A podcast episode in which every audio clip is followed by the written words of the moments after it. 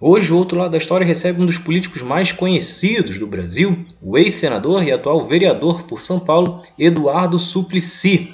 E nesta entrevista vamos falar sobre a renda básica, que é uma das principais bandeiras da trajetória política dele e que está em pauta depois desta pandemia. Primeiramente, boa tarde, Suplicy. Um prazer você estar aqui no canal. E começo perguntando o que te levou a acreditar tanto neste programa e o tê-lo como uma das suas principais bandeiras, né? o senhor que sempre foi um grande defensor do programa de renda básica, sendo sem dúvidas algo marcante do seu trabalho como senador. Pode falar.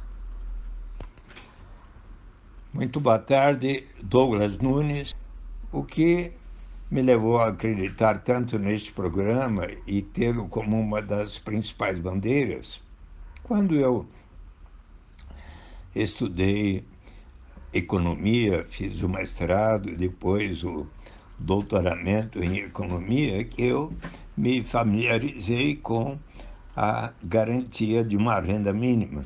Sempre tive por preocupação a construção de uma nação justa, civilizada, uh, onde os propósitos de solidariedade e fraternidade pudessem prevalecer de maior igualdade. Infelizmente, o, o Brasil ainda é, e ao longo de quase toda a minha vida, desde menino, criança e, e até também antes de, da minha existência, um país que se desenvolve de maneira muito desigual.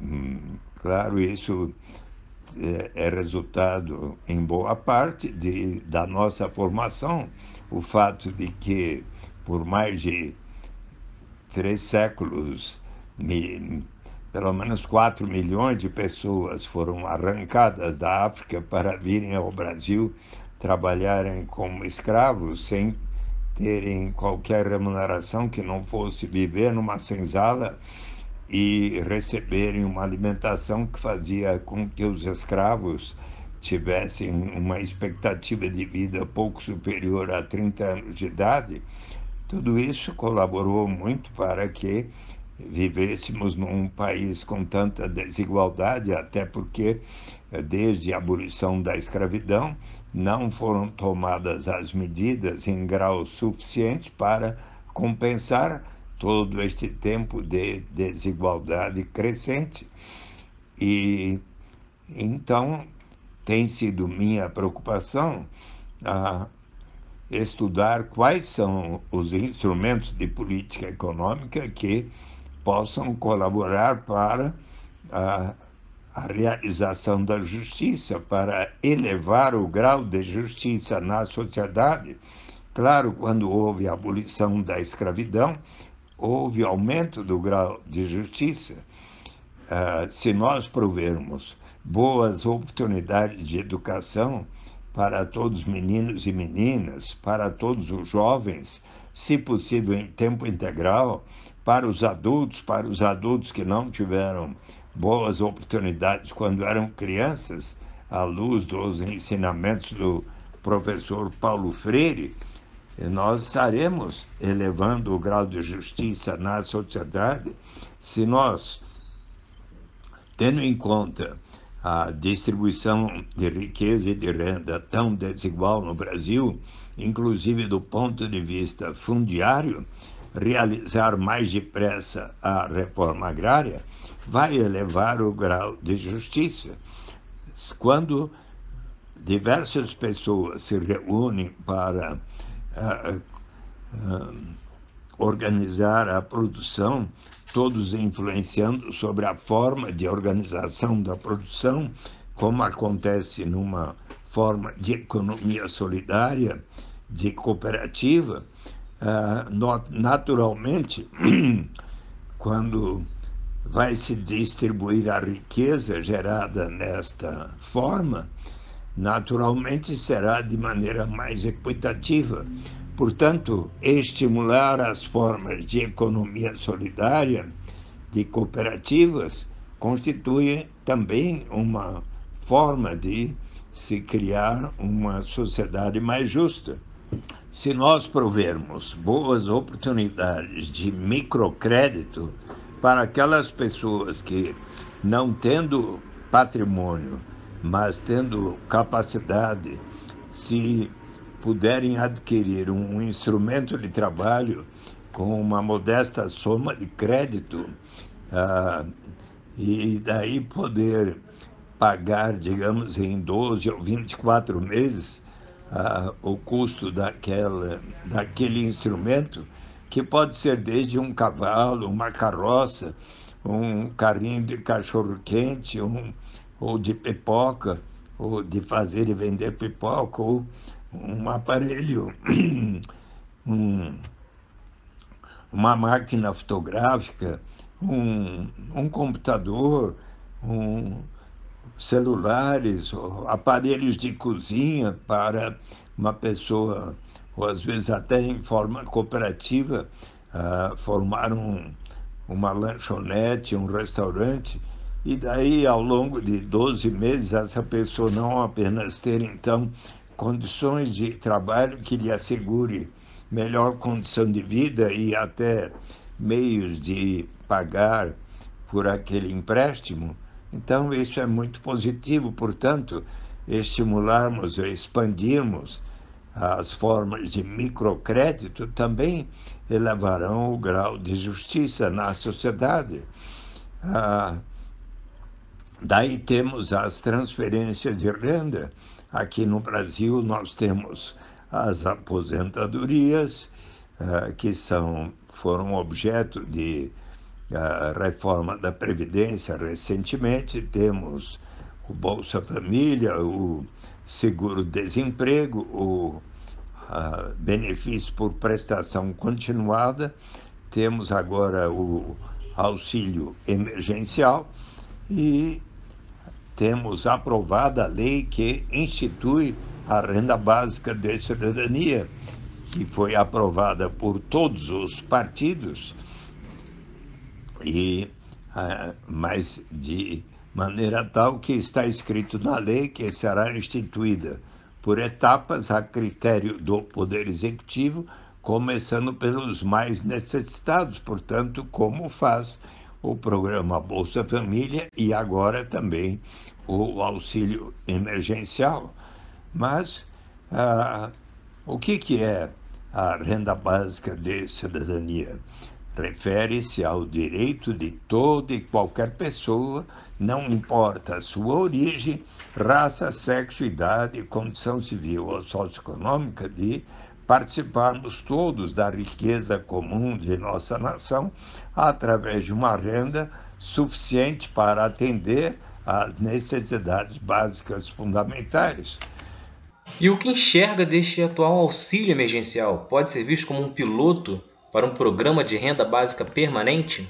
Foi muito interessante que no mês de abril o Congresso Nacional, por todos os deputados federais e todos os senadores aprovaram por consenso a, o auxílio básico emergencial e como uma forma de enfrentar esta os efeitos da pandemia do coronavírus que fez com que dado o fechamento de muitas atividades comerciais, industriais e tudo, fizeram com que muitas pessoas não tivessem a possibilidade de obterem rendimentos. Então, foi interessante o fato de que ah, o Congresso Nacional, por consenso, resolveu não apenas aumentar a ideia original, que seria de apenas 200 reais por mês para até chegar a 500 e daí a 600 reais,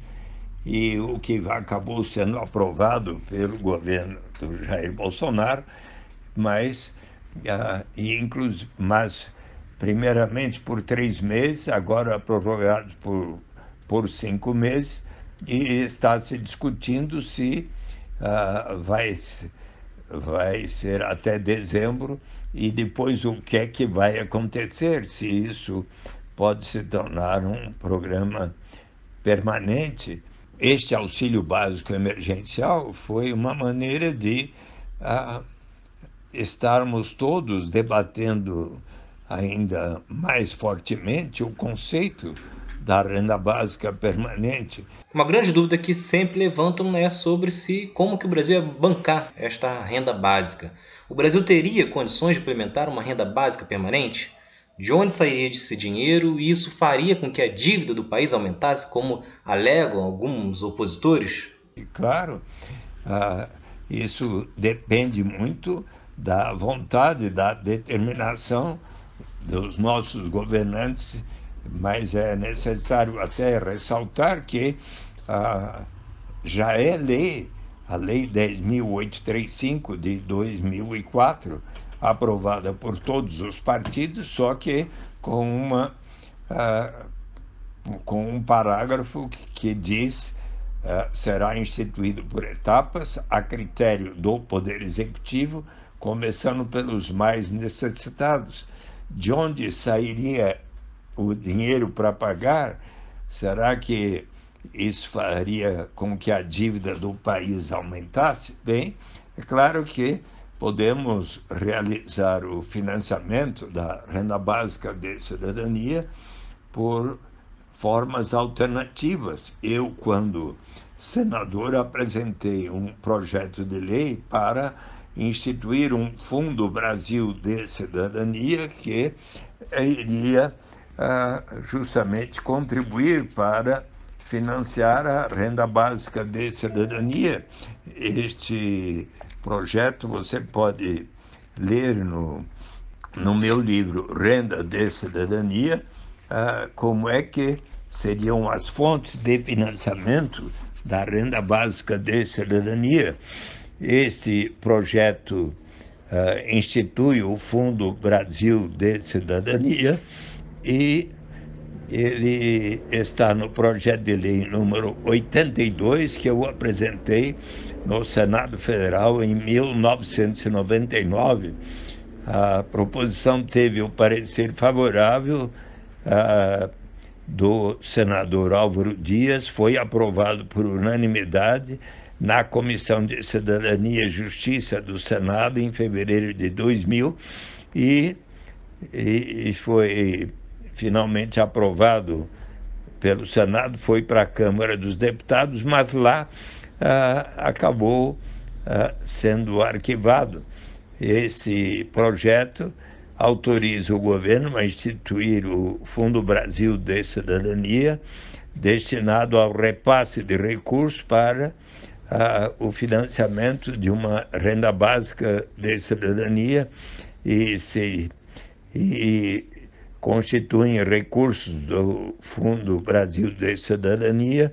As dotações consagradas no Orçamento Geral da União, 50% dos recursos recebidos em moeda corrente de títulos e créditos, inclusive decorrentes de acordos específicos no âmbito do Programa Nacional de Desestatização, 50% dos recursos oriundos da concessão de serviço público e de obra pública, bem como da permissão ou autorização para prestação de serviço público, 50% dos recursos oriundos da orientação ou concessão das atividades do parágrafo 1 do artigo 176 da Constituição, 50% dos recursos oriundos da contratação com empresas estatais ou privadas, da realização das atividades previstas nos incisos 1 a 4, 1 ao 4 da, do artigo 177 da Constituição.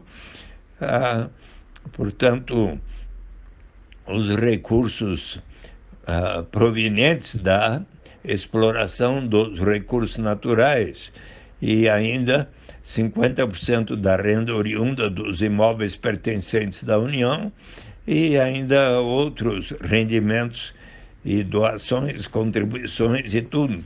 Infelizmente, este projeto acabou não sendo ah, aprovado, e, mas nós podemos pensar em formas alternativas de, e, as, e as experiências em diversos países do mundo ah, mostram o quão viável é uh, no Alasca, você sabe que uh, são os rendimentos decorrentes da exploração do petróleo uh, que fizeram com que o Alasca, desde 1982, venha pagando uma renda, um dividendo igual para todos os seus residentes e, e fez do Alasca se transformar do estado mais desigual dos Estados Unidos para o mais igualitário de todos, agora ao lado de Utah. Ah, no, em Macau, ah, em, quando o governo em 2008, 2006 resolveu que ah, uma, pelo menos 6% da receita municipal de Macau decorrente da, do, das atividades dos cassinos, hotéis e todas as atividades de Macau e pudessem proporcionar a todos os seus habitantes que lá vivem permanentemente que possam estar recebendo um Wealth Partaking Scheme, um esquema de participação na riqueza gerada em Macau e agora, por exemplo, no ano passado, todos os seus 700 mil habitantes permanentes receberam 1.228 dólares ou 10 mil patacas por ano. Ah, será que o Brasil teria condições de implementar uma renda básica permanente? E de onde viria o dinheiro? Ora, é só pensar na forma mais adequada a cidade de Maricá, na costa do Rio de Janeiro, iniciou um programa de renda básica que já beneficia agora 435 mil habitantes, quase um quarto da população de 162 mil habitantes. Até o final do ano, metade da população estará recebendo e até 2024 toda a população, hoje de 162 mil habitantes, estará recebendo a renda básica que presentemente está sendo da ordem de 300 reais por mês, por pessoa. Acredita que após a pandemia mais países ampliarão o debate sobre a renda básica? Acha que é possível que isso saia do papel no Brasil? Sim, depende, sabe de quem?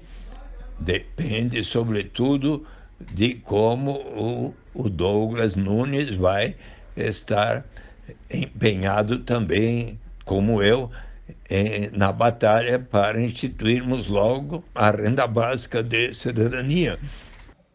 Claro. E existe um modelo básico de quais pessoas teriam acesso e de quanto, mais ou menos, seria esse valor para que alcançassem os objetivos, né, para que o programa fosse realmente eficiente? Podemos começar como acontece com o programa Bolsa Família e com o auxílio residencial, com uh, para aqueles mais carentes, como os que estão no cadastro único, uh, para no Bolsa Família hoje tem direito a receber todas as famílias com renda familiar per capita até 189 reais por mês. Na, o Bolsa, o auxílio alimentação é pago a todas aquelas pessoas que estão em famílias que recebem até três salários mínimos mensais ou meio salário mínimo per capita se, no caso das famílias que estão no Bolsa Família, aquilo que for de maior vantagem para elas. Cada adulto pode receber até dois adultos por família, 600 reais por mês.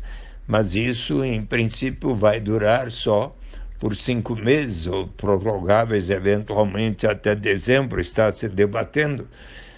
Então, é claro que nós podemos alcançar a renda básica de cidadania por etapas. Eu avalio que o, é, este, a pandemia fez com que o auxílio emergencial fosse criado e houvesse um debate enorme no Brasil e nos mais diversos países do mundo sobre a renda básica de cidadania. E, inclusive, no dia 21 de julho passado, ali na, no Congresso Nacional, foi instituído o, a Frente Parlamentar em favor da renda básica de cidadania. E, obviamente, isso contribuiu muito para que aumente a possibilidade de chegarmos à renda básica para valer.